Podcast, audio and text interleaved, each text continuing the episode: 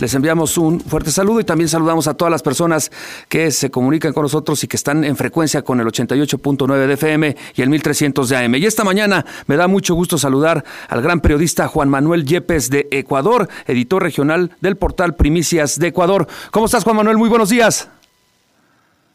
Querido amigo, grato saludarte a ti y a través de ustedes a la audiencia de México, un país al que quiero mucho. Muchas gracias. Eh, a las órdenes, acá estamos trabajando. Sí, muchas gracias, muchas gracias hermano. Y bueno, pues este, eh, esta mañana te saludamos, pero ayer hubo un gran conflicto allí en Ecuador. Si nos puedes platicar un poco de qué fue lo que se vivió, cómo lo vivieron los ecuatorianos, este, pues eh, un día muy difícil, como nunca se había visto allí en Ecuador.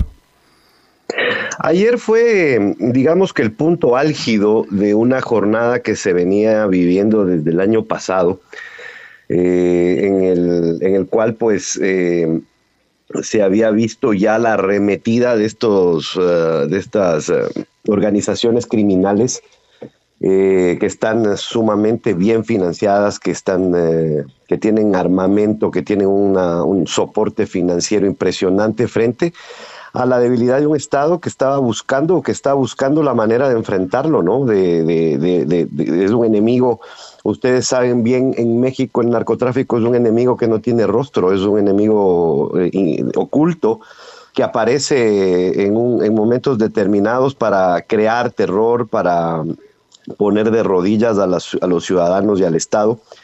Eh, habíamos comenzado, eh, terminamos 2023 como uno de los países más peligrosos del mundo, con una tasa de, crímenes violentos altísima, si mal no recuerdo, 45 eh, por cada 100 mil habitantes, algo sin precedentes en, la historia del país.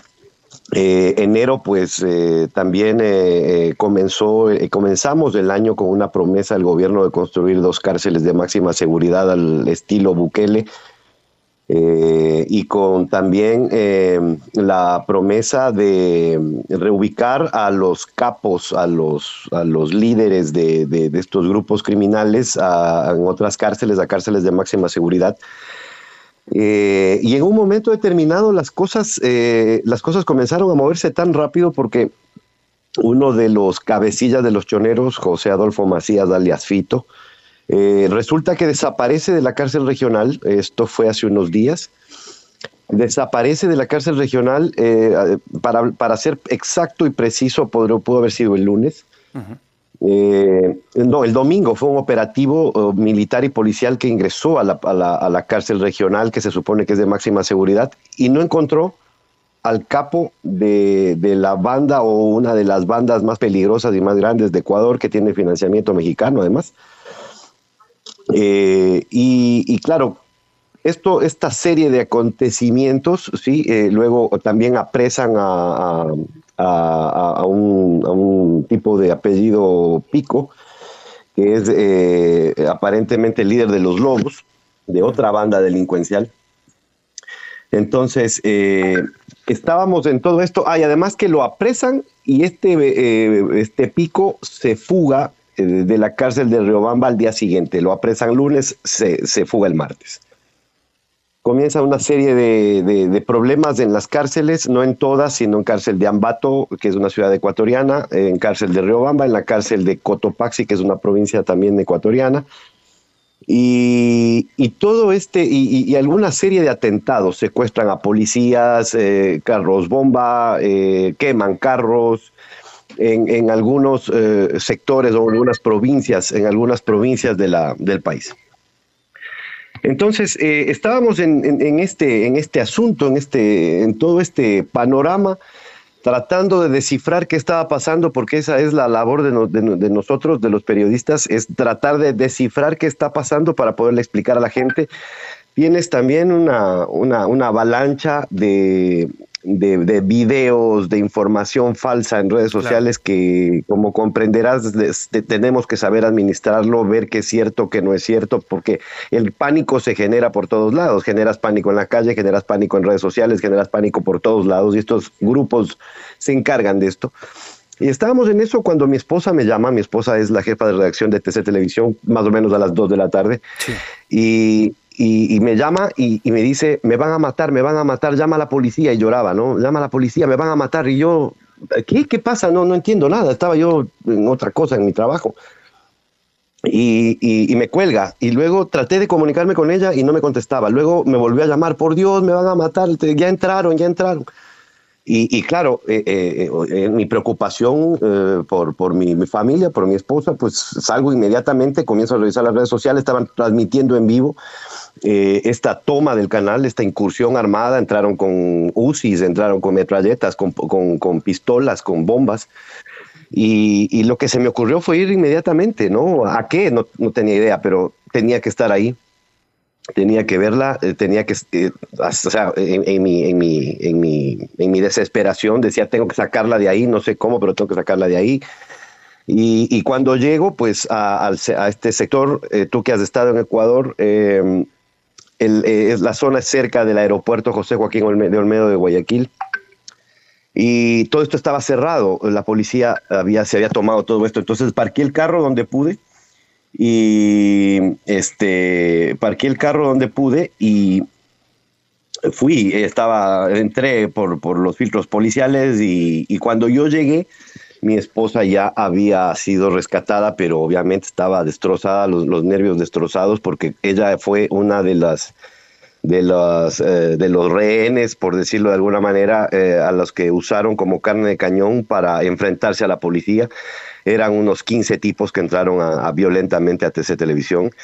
Y, todo esto transmitían en vivo, ¿no? Todo esto estaba transmitiéndose en vivo eh, porque ellos querían mandar un mensaje eh, al, al, gobierno que eran la mafia, que con ellos nadie se metía y, que se olviden de estados de excepción, de reubicación de presos eh, o si no matan a todos.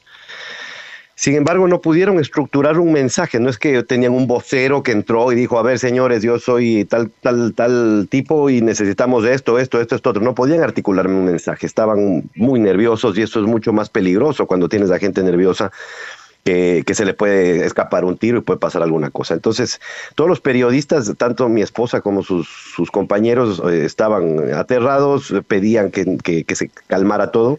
A uno de los periodistas de TC eh, le pusieron un, taco de dinamita en el bolsillo de, su, chaqueta.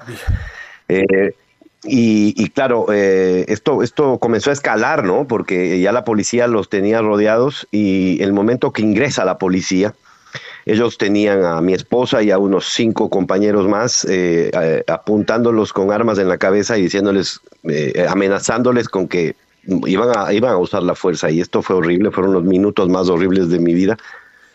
Este, y hasta que la policía con un aplomo espectacular eh, logra eh, tomar la situación, eh, el control de la situación. Estos tipos sueltan el arma, renuncian a esto y, logran y logran pues tomar el control del estudio de, las instalaciones de TC y, comienzan a evacuar a la gente a, los, por grupos, a, los, a los periodistas, a los trabajadores de administrativos. Y, claro, todo esto en medio de una serie de cosas que comenzaron a pasar, ¿no? Eh, se tomaron dos hospitales, este, en las calles eh, hubo sicariato, eh, parece que la jornada termina con casi 10 muertos. Este, y toda esta ola de, terror obliga al presidente o al gobierno a, tomar una decisión y la decisión fue eh, declarar a, eh, un conflicto armado interno para que las Fuerzas Armadas puedan usar la fuerza y puedan enfrentarse a, este, a estos grupos criminales, ¿no? No, pues qué lamentable, y pues sí lo vivíamos en tiempo real. Este, tu esposa está bien, supongo, este, está ya tranquila, más tranquila. Ventajosamente sí, eh, ella es periodista, conoce los riesgos, obviamente uno nunca sabe eh, hasta, hasta dónde llegamos, ¿no? Hasta dónde podemos, pero eh, está mucho más tranquila em, y, pues lo importante es que está con nosotros, no, no, no tuvo obviamente el recuerdo la, la, va a perseguir, esto es, esto es algo que, con lo que vamos a tener que vivir, pero eh, en todo caso está bien, está bien. No, qué, qué, qué, qué bien que, que, pues la situación la pudo controlar la policía, pero decías que había 10 muertos y, y, en tu análisis, ¿qué va a pasar en los siguientes días con estas bandas criminales? Eh, ¿Crees que escale la violencia allá en Ecuador o habrá más control del, del gobierno? El mensaje de, del gobierno fue contundente, ¿no? Eh, ya cuando declaras... Eh, ya cuando, cuando reformas un estado de excepción al con los que veníamos acostumbrados a tener, y declaras que hay un conflicto armado interno y que hay unos 20 grupos de delincuencia organizada que son objetivo inmediato del Estado, es un mensaje súper duro.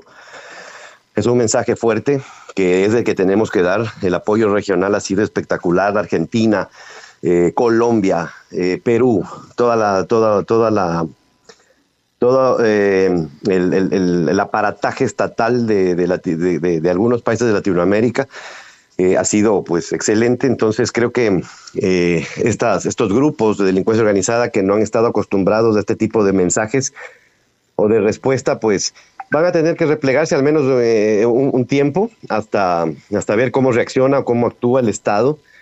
Y en todo caso, lo que sí se podría es dar es una, una reducción en los próximos días de, de los actos violentos. Vamos a ver pero la cosa es que viene luego, ¿no? O sea, no es cuestión solo de, de, una, de, un tema coyuntural, sino que creo que es un asunto estructural que hay que tratarlo eh, desde todos los puntos de vista, desde todos los poderes del Estado, tanto el Ejecutivo, el Legislativo y Judicial, para que la situación mejore, ¿no? Para que eh, se limpie la policía también, eh, se limpie se limpien las cortes, se limpien eh, todo, inclusive el, sector político, ¿no?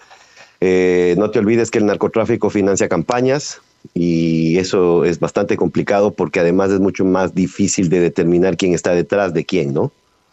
Así es. Pues bueno, vamos a estar pendiente. Por lo pronto te mandamos un fuerte abrazo eh, a mi gran amigo allá, Juan Manuel Yepes, allá en Ecuador. Y bueno, vamos a estar pendiente de esta situación. Ojalá, ojalá pronto las cosas vuelvan a la normalidad allá en ese, en ese país. Que bueno, pues sabemos que hay mucha gente más buena que la mala, que nos está pasando algo muy similar acá en México. Como todos, como, como en todos, pues sí, así es. Eh, vamos a, estar pendientes de todas maneras del periodismo. O sea, nadie dijo que el periodismo era fácil, que era una profesión fácil, pero tenemos que estar ahí, tratar de explicar a la gente eh, por qué ocurren las cosas eh, con toda serenidad, con toda tranquilidad. Y quiero agradecerte a ti por la preocupación de siempre, porque tú estás pendiente del país y eso es bastante importante. Y un saludo a toda la audiencia de México a la gente mexicana que, que, sabe y que ha pasado por lo que estamos pasando nosotros y que seguramente eh, nos, nos, entiende más que nadie. Así que un gran abrazo para tu hermoso país y para ti, uno especial, hermano querido. Un abrazo, hermano. Juan Manuel Yepes, editor regional del portal Primicias de Ecuador. Gracias y muy buenos días.